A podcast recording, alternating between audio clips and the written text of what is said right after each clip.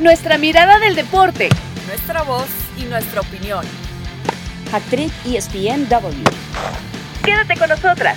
Hola, hola señores, va a terminar este 2021, lanzamos cohetes, no solamente por lo que viene, sino por lo que nos ha dejado este año deportivo, eh, un año que evidentemente supera a nuestra capacidad de sorprendernos. ¿Por qué? Porque bueno, porque cayeron fantasmas, cayeron maldiciones, pero sobre todo cayeron sequías. Si hablamos de fútbol, evidentemente tenemos que hablar de ese conjunto del Cruz Azul que ha enterrado a sus fantasmas, los ha dejado lejos, aplastados por un eh, título de liga más que merecido, que ganó evidentemente en el torneo anterior, comenzando el año, 23 años, persiguiendo lo que parecía un sueño guajiro y que este año evidentemente se ha concretado. Cruz Azul después de haber eh, comenzado eh, la pandemia a trompicones en un torneo que evidentemente se quedó a la mitad, se quedó eh, en el casi, terminó manteniendo el nivel, manteniendo la cabeza alta después de tantas cosas que le pasaron y terminó entonces conquistando de la mano de Juan Reynoso el título. Ese, por supuesto, para mí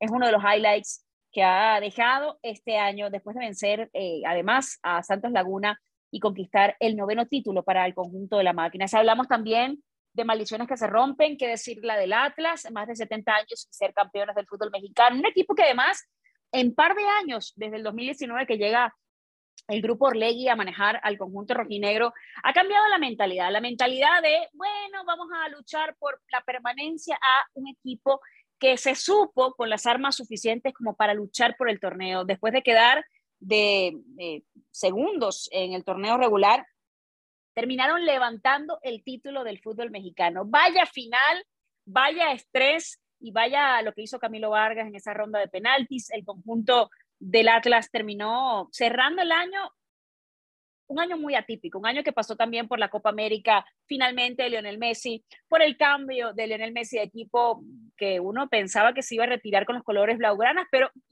apareció el tema de la porta, apareció todo este cambio de mando en el conjunto del Barcelona y terminó recayendo al PSG, esa postal de París, rindiéndose a los pies de Messi y además jugando con Neymar y con Mbappé, es para mí una de las postales que nos ha dejado este 2021. Cristiano, Cristiano pues regresó a la que fue su casa, donde empezó a triunfar, donde empezó a hacerse un nombre a nivel internacional, ese es el Manchester United, con objetivos distintos, porque evidentemente Mr. Champions ahora está tratando de colaborar con su equipo para justamente meterse en puestos europeos. Vamos a ver entonces si al final el Manchester United termina logrando ese objetivo y Cristiano termina teniendo esa vitrina, por supuesto, en la que se luce siempre cada año, como es la Champions.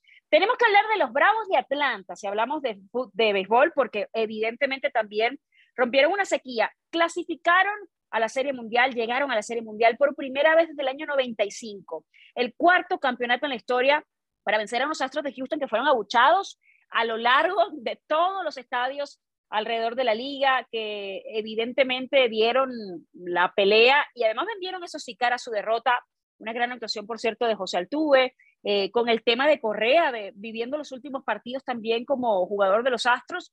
De hecho, de esos Astros acusados de hacer trampa, poquito queda en este momento en el roster. Pero bueno, unos Bravos de Atlanta que a pesar, por ejemplo, de haber perdido a, algunas de sus figuras, como Ronald Acuña, Acuña Matata, como le llaman al venezolano, terminó cambiando desde mayo a esa transición hasta octubre y terminó levantando un entorchado. Esto, por supuesto, eh, de una manera maravillosa porque eh, el conjunto de los Bravos de Atlanta ni siquiera estaba siempre en la conversación de equipos favoritos para el clásico de otoño. Y ahí, pues, tu fuerza, tenemos que hablar de la NFL y de lo que ha pasado en el boxeo, Cari Correa, con el dominio otra vez del año de Canelo Álvarez.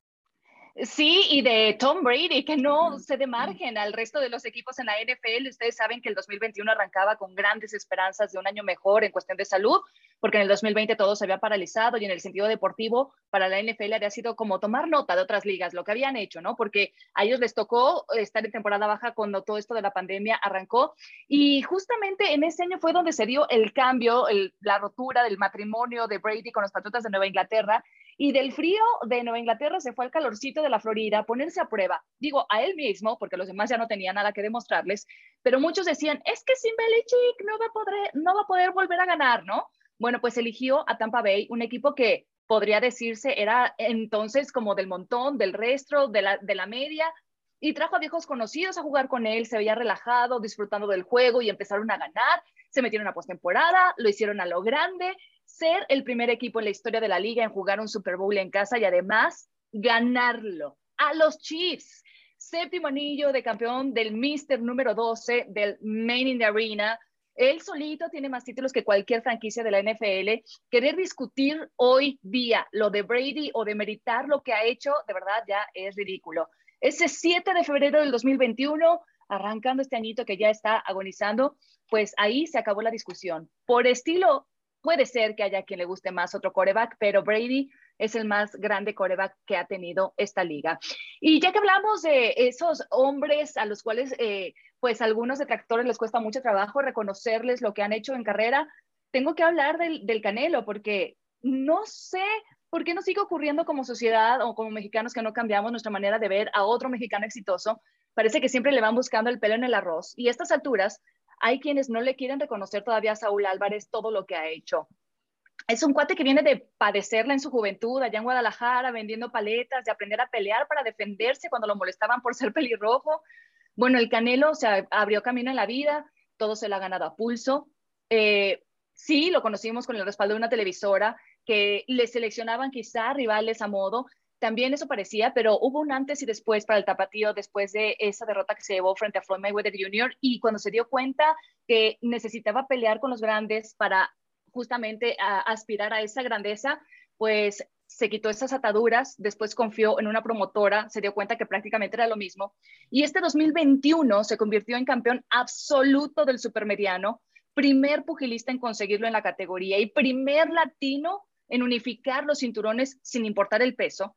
El boxeador tapatío ganó sus tres peleas, que fue en febrero, defendiendo varios cinturones ante Adney Gildirim, en mayo frente a Billy Joe Sanders, añadiendo también el cinturón que le faltaba de la WBO, y en noviembre contra Caleb Plant, unificando ya el peso de la IF-IBF.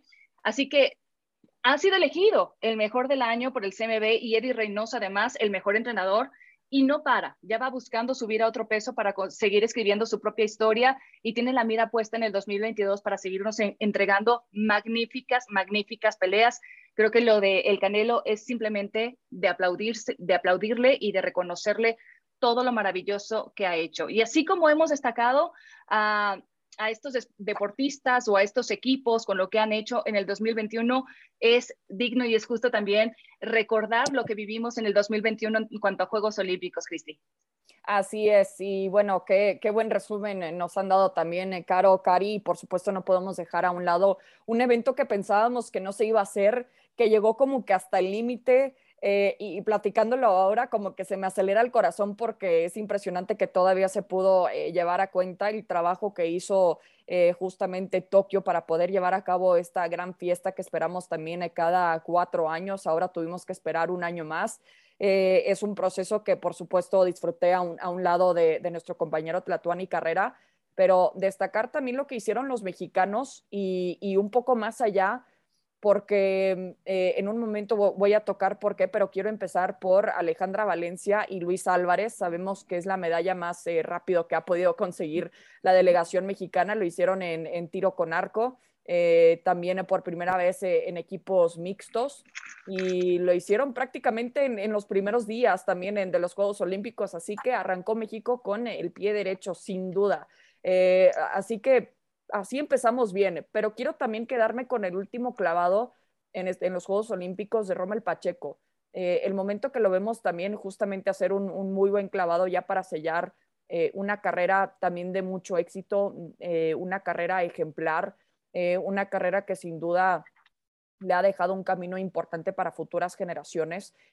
Rommel Pacheco que respeta mucho su disciplina y es evidente también por los resultados que ha podido tener pero cuando lo hemos romper en llanto también sabemos que es evidente lo, que significa también ese momento para él y recordar tantos años de carrera. Le quiero poner mi fichita también a, Jane Valencia, eh, fue mi gallo también en estos Juegos Olímpicos. Desde la primera vez que tuve la oportunidad de platicar con ella, me enamoré honestamente de su historia, de su lucha, eh, literalmente porque sabemos que esa es su disciplina en lucha y consiguió el boleto olímpico por primera vez para México en la categoría femenil. Así que salió, tuvo una batalla también bastante complicada para, para abrir eh, su participación en los Juegos Olímpicos, pero es alguien también ejemplar para cualquier atleta mujer, porque sabemos que muchas mujeres también pasan por el camino que pasó Jane de tener que poner en pausa hasta su vida personal también, y eso también implica el, poner en pausa también eh, tener hijos, decidió que en lugar de seguir eh, luchando también por este sueño olímpico, pensó que no estaba llegando porque no le dio suficiente atención a su vida personal y yo creo que es una lección muy importante que todo mundo nos podemos llevar también en nuestro día a día, que el balance te puede llevar también a, éxito eh, personal y profesional porque Jane intentó muchísimo, se quedó corta también de, clasificar, clasificar a los Juegos Olímpicos de Río eh, y justo puso en pausa su proceso, eh, fue mamá y también tuvo que regresar y aceptar que su cuerpo cambió mucho, que sabemos que es una lucha importante de, muchas mujeres. Así que su participación fue, fue digna, es una, em, es una atleta que se prepara día a día y para mí como que es, es la mejor historia que me pude llevar también personalmente y como periodista son de esas entrevistas que te dejan muchísimo también. Así que agradezco mucho que eh, la apertura que tuvo, que tuvo Jane conmigo, de contarnos la historia también para ESPN y de, por supuesto, también seguir adelante pase lo que pase, porque además, a pequeño detalle, también es médico. Así que es increíble la historia de Jane Valencia. Eh, y yo sé, Caro, Cari, que van a estar de acuerdo conmigo que en cuanto al tema de salud mental, es algo que se, había, se había tocado también en el pasado. Eh, me acuerdo em, abiertamente del ejemplo de Kevin Love con, los Cleveland Cavaliers, que aceptó que le dio un ataque de pánico también en, eh, en un juego eh, de básquet, no sé cuál particularmente. Y, de, hecho, de hecho Kevin, Kevin es la cara del mental health de la NBA.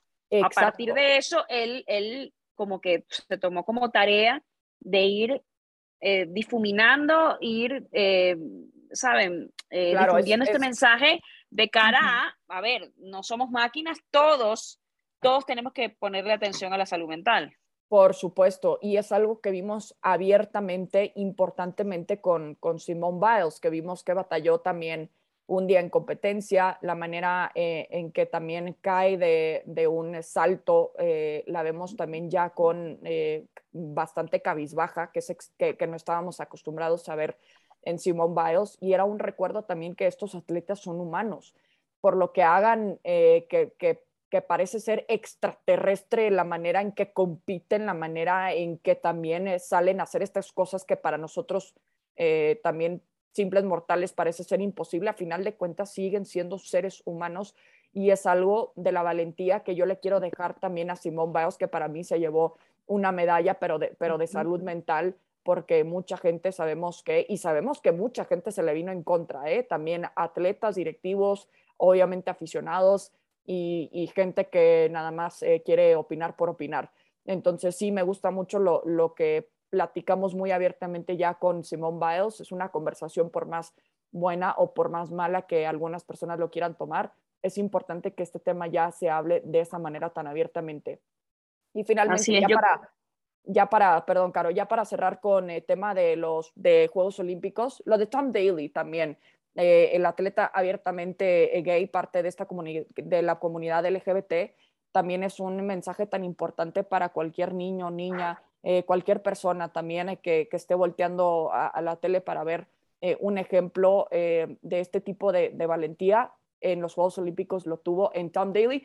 Además, yo quiero que me haga un suéter, Tom Daly, no sé ustedes, pero qué bonito suéter. Pero no ugly suéter, vimos El, vimos el resultado final y está precioso el suéter, no sé si lo vieron.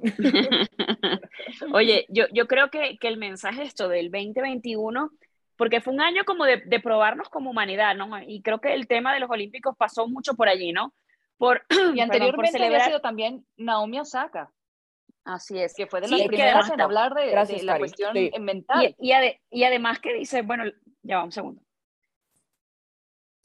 Sí, y es que eh, también la veíamos eh, como parte de, de, la ceremonia de apertura y era como que ese símbolo de una luz eh, al final del túnel también, si yo estoy aquí hablándolo abiertamente, eh, es por algo y es un ejemplo también y qué bueno que mencionaste, Cari, a, Naomi Osaka. Ya solo quiero eh, cerrar con el año que tuvimos también en el fútbol femenil. Sabemos que también por, la pandemia, bueno, evidentemente lo extrañamos.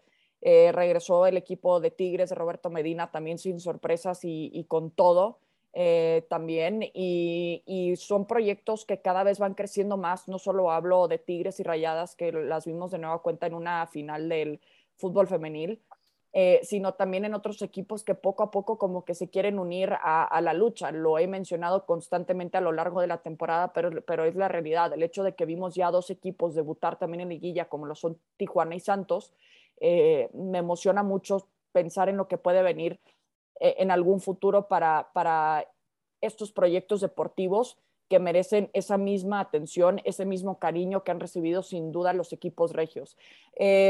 Y además vimos también finalmente un campeón en la Women's FA Cup que se tuvo que pausar. También es un torneo que duró mucho más de lo esperado, evidentemente por la pausa, por la pandemia.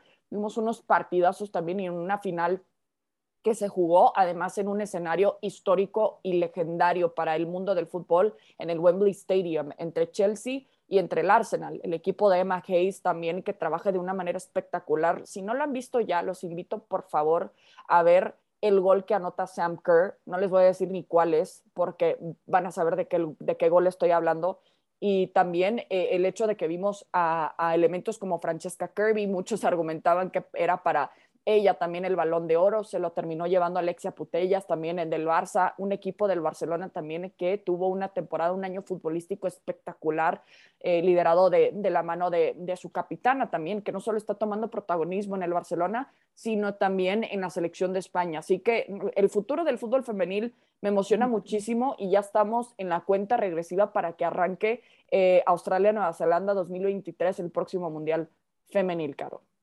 Así es, yo, yo quiero, antes de, que cada uno vaya pensando para ustedes quiénes son los atletas del año, quiero mencionar eh, pues la derrota en UFC 269 de Amanda Nunes por la venezolana Juliana Peña, que fue una de las sorpresas sobre el octágono del año. Aparentemente va a haber revancha, pero bueno, allí eh, sorprendiendo también la venezolana. Cari Correa, tus atletas del año, ¿quiénes son? Bueno, por muchas, o sea, me hace mucho de sentido, obviamente, reiterar lo del Canelo. A mí me gusta mucho lo que ha generado en este 2021, su determinación. Él prometió que se deshacía de la promotora o de alguien que le manejara su carrera porque no estaba dispuesto a solamente pelear o tener dos combates al año, un combate al año, ¿no? O sea, para alcanzar sus objetivos, él necesitaba mucha más acción y lo cumplió en este 2021 y lo cumplió además este, de magnífica manera, además noqueando a sus rivales, o sea que ya no hay discusión ahí. Pero también me gusta lo de Verstappen, creo que es un chico con mucho futuro, tiene 24 años. Sí le sacó el campeonato a Hamilton, que venía y vaya final con siete títulos. Y es que sí, además se lo ganó en la última vuelta. Mucho talento y parece un premio individual, porque hablamos de Verstappen, eh, porque evidentemente en el monoplaza solamente va uno montado, pero en realidad nadie logra eso si no es haciendo también un gran trabajo de equipo. Así que me encanta lo de Red Bull. Espero que de rebote también le venga eh, un gran contrato a Checo Pérez, que también tuvo un año fantástico. Eh, y que, colaboró para, ese título de Verstappen. Claro, totalmente. Cris, ¿cuáles son tus, tus atletas? Pues me tengo que quedar también eh, con alguien que rompió una, una, más bien no rompió una racha histórica, creó un, eh, una cifra histórica también para la Liga MX femenil. La pudimos entrevistar también en, en una de las pláticas, la verdad que más he disfrutado y sé que, que lo, lo, pudimos disfrutar también aquí en el podcast con Desiree Monsiváis. Desiree eh, llegó a la cifra número 100 eh, de goles en la Liga MX femenil. Es alguien que llegó con muchísima pasión, con ganas de representar a su país, con ganas, por supuesto, de representar no, solo a Rayadas, sino también a sus compañeras y, también a, este proyecto llamado Liga MX femenil, que por cierto se cumplieron ya los cinco años del anuncio de la creación. Eh, y, para mí como que me encanta que ya eh, estas jugadoras estén escribiendo su propia historia. Por supuesto, decir ella lo hizo con esta cifra también tan impresionante y ahora le está poniendo esa exigencia a las demás que van a venir en algún futuro de alcanzar esa cifra también tan importante, lo que representa eh, de Ciremon Cibáez para el equipo del Monterrey y por supuesto lo que significa para la Liga MX femenil. Eh, eso por parte eh, del de, atleta del año para mí. en cuanto a también, ya hablando del lado varonil, eh, le tengo que dar el reconocimiento también que no recibió en el balón de oro alguien como Robert Lewandowski, que lo ¡Bravo! también aquí. pues y esas no son palabras vacías, ¿verdad, Cristi? No, para nada. O sea, es, es que, bueno, lo, lo, platicamos de manera extensa también cuando, cuando dijimos, ¿no? Que básicamente el voto se lo hubiéramos dado a Robert Lewandowski, no por quitarle crédito tampoco a, a Lionel Messi, pero lo de Robert Lewandowski también eh, es fue un atleta, eh, un futbolista constante, determinado, que se lesionó y todavía superó la cifra histórica eh, de Gerd Müller de, más goles en una temporada de la Bundesliga. Eh, y aparte como ser humano, no sé, como que siento que solo sale a jugar fútbol y no se mete en nada más. Y es un ejemplo también justamente de lo que ha demostrado dentro del terreno de juego. Así que ese, es, ese también le doy mi, mi, fichita del año a Robert Lewandowski del Bayern Munich. Yo se lo daría también a Robert por esos 41 goles que mencionaste, por los 53 goles, señores, 53 goles fue el máximo goleador eh, en las cinco ligas grandes de Europa, eh, en partidos oficiales, lo mencionó Chris, marcó un récord con el Bayern Múnich. Eh, yo sí creo que se merecía evidentemente el balón de oro porque en el periodo, en el año natural, evidentemente fue para mí el mejor jugador. Y bueno, no voy a ampliar más porque ya Chris mencionó pues los logros que había tenido el polaco en cuanto al año. Yo además voy a sumar a Yulimar Rojas, a la venezolana, la campeona olímpica de salto triple, que además pulverizó en uno de sus primeros saltos el récord olímpico. Y luego el, entrenador Iván Pedroso le había dicho, porque esto, eh, oportunidad de ser cercana al grupo de, de Yulimar, eh, Figueroa, que es su jefe de prensa, me decía, Iván Pedroso le dijo, Yulimar, concéntrate, no te vayas a ir por el récord mundial, solamente concéntrate en la medalla. Porque recuerden que en los juegos anteriores ya se había quedado con la de plata. Y Barwen le terminó todavía, la colombiana dominaba y, y ella estaba además empezando, es muy jovencita Yulimar. Y ella venía además como campeona del mundo. Eh, bordó la Liga de Diamante este año también. Y ella le dijo, ok, está bien. Y por supuesto que terminó con el récord mundial. Eh, de hecho, me da mucha risa porque las primeras marcas la prueba, en la final, eran de ellas. Ella competía consigo misma. Ella estaba enfocada en hacer historia y en además ser la primera medallista de oro en la historia de Venezuela. La primera mujer en llevarse una medalla de oro ha sido ella. Me parece que lo que ha hecho una muchacha de orígenes humildes, que ha luchado muchísimo, que ha sacrificado mucho por sus sueños de aplaudir y yo, por supuesto, disfruté, grité en esa prueba, así que me parece que ella para mí también está entre las mejores atletas del año. Eh, chicas, tenemos que despedirnos. A ver, vamos a hacer rapidito un ejercicio corto porque ya como que nos hemos ido muy largas. De deseos del año, ¿qué, qué, le piden al, al, al, 2022? ¿Deportivos? Ay, bueno, lo, lo, dejo a, libre, dibujo libre, se llama esto. Eh, yo diría que primeramente tener salud, tener salud, que sin duda ha sido de lo más importante y es evidente, ni, me voy a explayar por qué, porque todo el mundo lo sabe, estoy hablando de la salud mental también. Eh, a mí me gustaría ver ya, eh, lo hemos platicado también aquí bastante, a mí me gustaría ver jugadoras profesionales de fútbol que se dediquen solo al fútbol y que le puedan poner esa atención y que les dé tiempo a las que quieran estudiar también a estudiar eh, lo que se les dé la gana y, ¿por qué no?, también invitar a, los equipos a que les ayuden también con esas becas. Así que no creo que esté pidiendo mucho para el 2022 y que ya empecemos a, pensar en estas jugadoras. Sí, ya sé que son profesionales, pero quiero que su salario también lo refleje. Yo no puedo dejar de pensar que 2022 va a ser un año nuevo, eh, bueno, mundialista. Y, y la verdad quisiera quisiera pedir que, un poquito uniéndome a lo, a lo que dice Cristi de manera obvia, que obviamente reine la salud para todos y que se encuentren mejores soluciones ante tantas variantes y cosas que van saliendo y que parece que nunca terminamos por ver la luz al final del túnel, pero que eso ya no vuelva a ser tema ni impedimento para que todos los eventos deportivos se lleven a cabo como debe de ser y que podamos disfrutar de esa máxima fiesta del fútbol, que estén de verdad las mejores selecciones, que sea una gran justa para todos, o sea, que la podamos disfrutar a mil. Y, y, obviamente, pues pienso en la selección mexicana y yo creo, voy a seguir insistiendo, ¿no? En ese famoso quinto partido que se nos conceda, así como vienen funcionando, lo dudo, creo que hay muchas cosas para ajustar, pero también hay tiempo. Hay un año valioso para poder hacer los ajustes que sean necesarios en el conjunto del Tata Martín. Así es, yo, yo voy a concluir diciendo que, hablando por supuesto de Qatar 2022, que estamos cerquita, porque ya el 18 de diciembre del 2022 vamos a ver al, al ganador. Eh, yo creo que es importante los mensajes que mandamos, ¿no? Los mensajes de inclusión, los mensajes de aceptación y sobre todo de empatía. Yo me enfocaría en eso porque creo que el 2021 nos dejó eso, ¿no? El, tema de la empatía, en, ver lo que estaba viviendo Simone Biles, el tema de Naomi Osaka, bueno, aspectos que ya hemos mencionado acá eh, hace poquito, pero creo que ese es el mensaje, ¿no? De cómo el deporte nos puede convertir a todos en mejores personas, cómo un deportista desde su plataforma nos puede dar un mensaje eso, de superación, nos puede inspirar y nos puede llegar a, a, ser aspiracional, ¿no? De que queramos o que nos podamos ver reflejados en, en todos para, para, ser mejores personas, para conquistar sueños y para llegar a otros sitios a donde quizá en algún punto consideramos, no, eso no es para mí, porque se nos ha dicho eh, que quizá en algún punto hay cosas que no están para nosotros. Yo creo que el mensaje sería ese de empatía, de crecimiento, de mirar hacia adentro, de salud y por supuesto, repito, de ser empáticos y ponernos en los zapatos de los demás para, para mandar un mensaje correcto, porque al final todos estamos en este barco, en este mundo, en el deporte, y yo creo que si remamos todos de la mejor manera, pues nos va a ir mucho mejor.